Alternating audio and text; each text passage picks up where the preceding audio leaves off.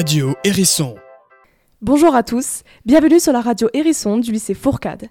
Nous sommes le 16 mai 2023 et nous accueillons Madame Marina Mesure, députée européenne. Pour commencer, pouvez-vous vous présenter et présenter un peu votre parcours? Bah, bonjour, je suis déjà euh, très heureuse d'être parmi vous en tant qu'ancienne lycéenne euh, du lycée Fourcade. Euh, j'étais là il y a quelques années déjà, mais à l'époque, je ne pensais pas revenir en tant que députée européenne, puisque j'étais passionnée de sport et pensais plutôt faire une carrière en tant que professeur de sport. Mais voyez-vous, on peut arriver à différents parcours, in fine. Et, pour ma part, bah, après le lycée Fourcade, j'ai intégré une prépa au lycée Cézanne. Puis je suis partie outre-Atlantique côté euh, Canada pour intégrer euh, l'école d'HEC euh, Montréal où je me suis spécialisée un peu dans le commerce. je suis partie aussi au Mexique aussi, toujours dans le commerce. Et après, lorsque j'ai fini mes études, bah, j'ai intégré les Nations Unies, notamment pour défendre les droits des travailleurs. C'était passionnant de pouvoir discuter et d'être en collaboration avec toutes ces nationalités dans le cadre des Nations Unies. Mais par contre, c'est pas très concret. C'est-à-dire qu'on euh, n'est pas sur l'action de terrain, on est plutôt sur euh, des rapports, on est plutôt sur euh, un peu de bureaucratie. Et, donc j'ai décidé de partir dans les organisations syndicales, et notamment les syndicats qui défendaient les travailleurs migrants au Qatar. ça a été peut-être le combat, l'engagement de ma vie, celui de défendre les travailleurs, les travailleurs migrants au Qatar, notamment ceux qui construisaient les infrastructures en lien avec la Coupe du Monde de football qu'on a rencontré en 2014 et qui, euh, bah, ans, euh, presque dix ans plus tard, un peu moins, euh, lorsqu'il y a eu la Coupe du Monde de football, on s'est rendu compte qu'il y a eu plus de 6000 personnes qui ont perdu la vie. Et nous, pendant toutes ces années, on a essayé d'interpeller la FIFA, on a essayé d'interpeller les Nations Unies, les gouvernements, pour que les choses changent, mais malheureusement, elles n'ont pas changé et on a eu cette hécatombe terrible de travailleurs qui sont décédés pour, construire ces infrastructures. Et je le dis avec euh, évidemment un peu d'émotion à chaque fois. Après ça, ben, ça a été euh, comme un révélateur en me disant il faut que je défende les travailleurs, euh, pas seulement au Qatar, mais partout, partout où je peux et aussi en France.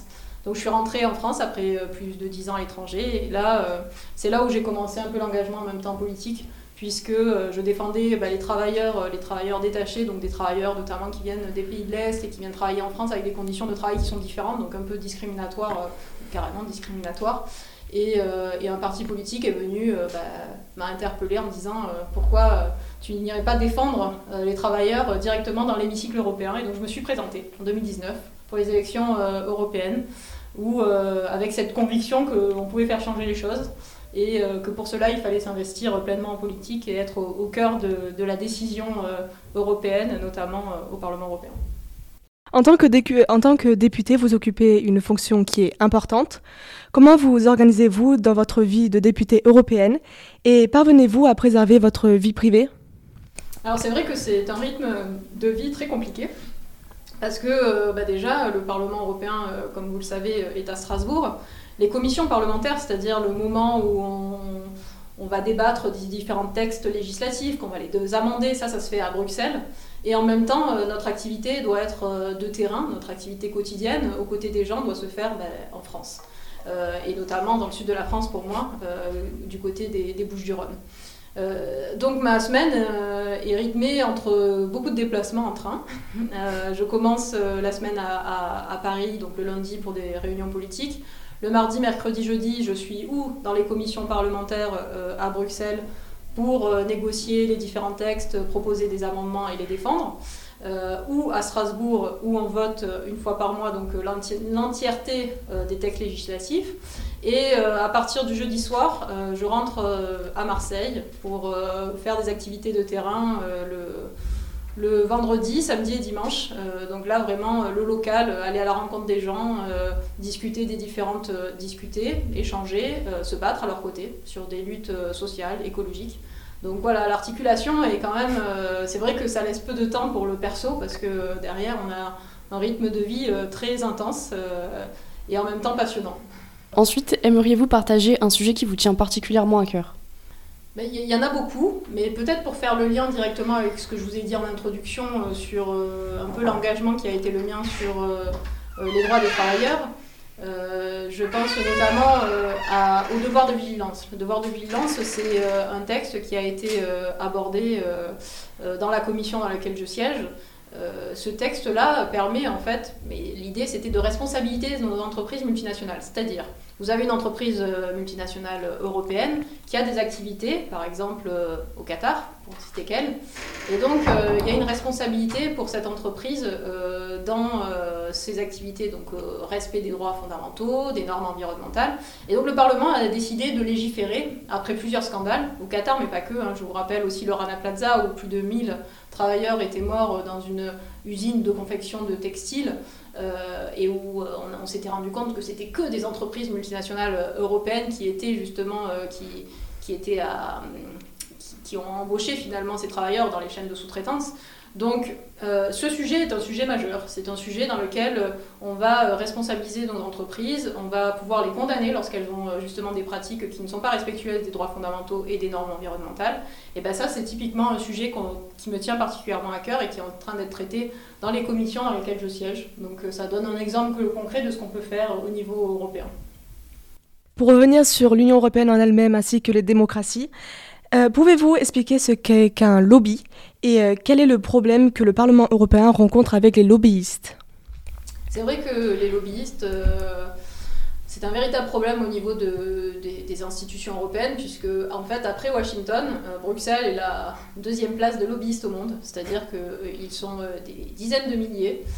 et des lobbyistes, c'est souvent, je dis souvent parce que ça peut être, c'est des groupes d'intérêt, mais souvent privés, parce que une ONG c'est aussi un lobbyiste, c'est-à-dire, mais mais c'est pas celle qui influencera d'une mauvaise manière, en tout cas selon moi, la législation européenne. Euh, le gros souci qu'on a, c'est lorsque vous avez des lobbyistes, par exemple euh, de Coca-Cola, euh, des, lobbyistes comme Total au niveau de la pétrochimie, qui vont arriver avec des intérêts privés et qui vont vouloir influencer la législation européenne avec ces intérêts. Et, ils ont une porte ouverte au Parlement européen. Ça veut dire qu'ils peuvent rentrer comme ils veulent, rencontrer les élus comme ils veulent, et influencer de fait, par les rencontres qu'ils peuvent avoir, la décision politique.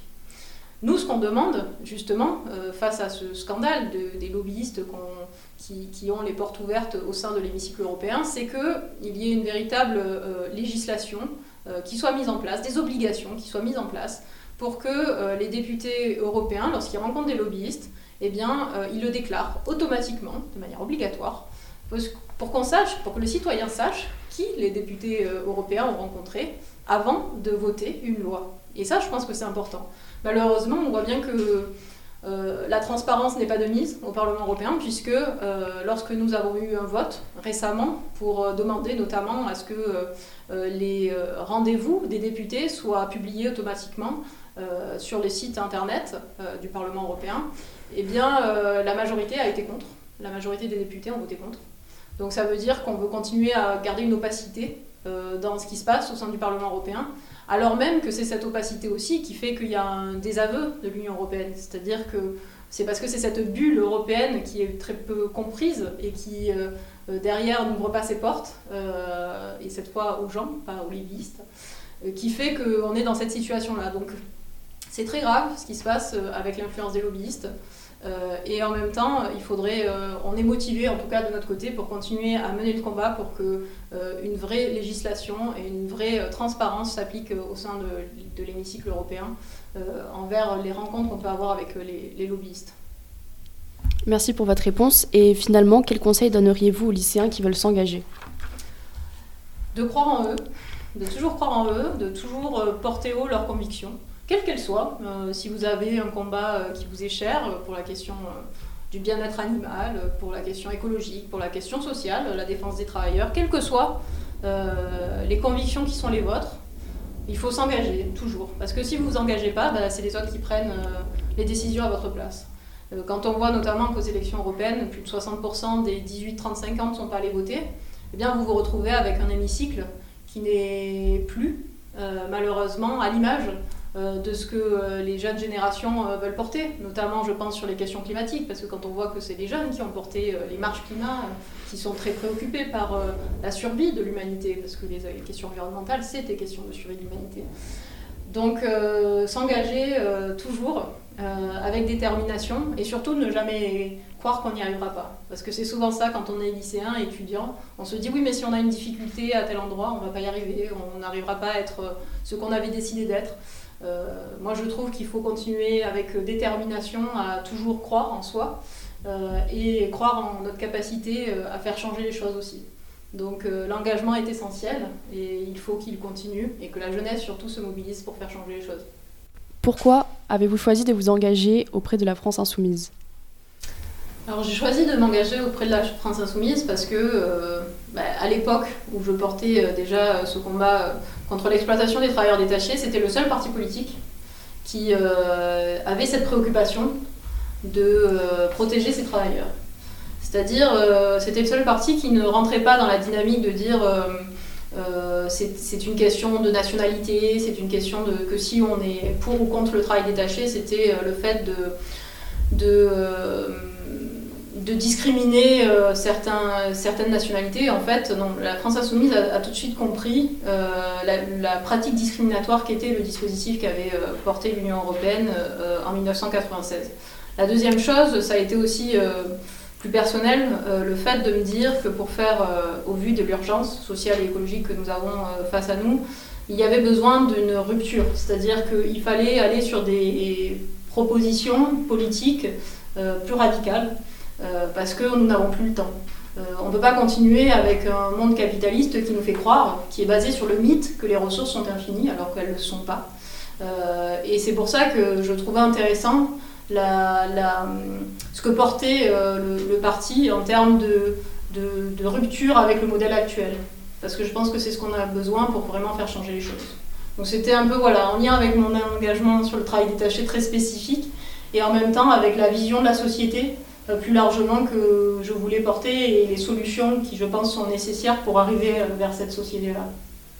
Eh bien, nous vous remercions de nous avoir accordé de votre temps qui fut très enrichissant. Et nous espérons, chers auditeurs, vous retrouver pour une nouvelle interview.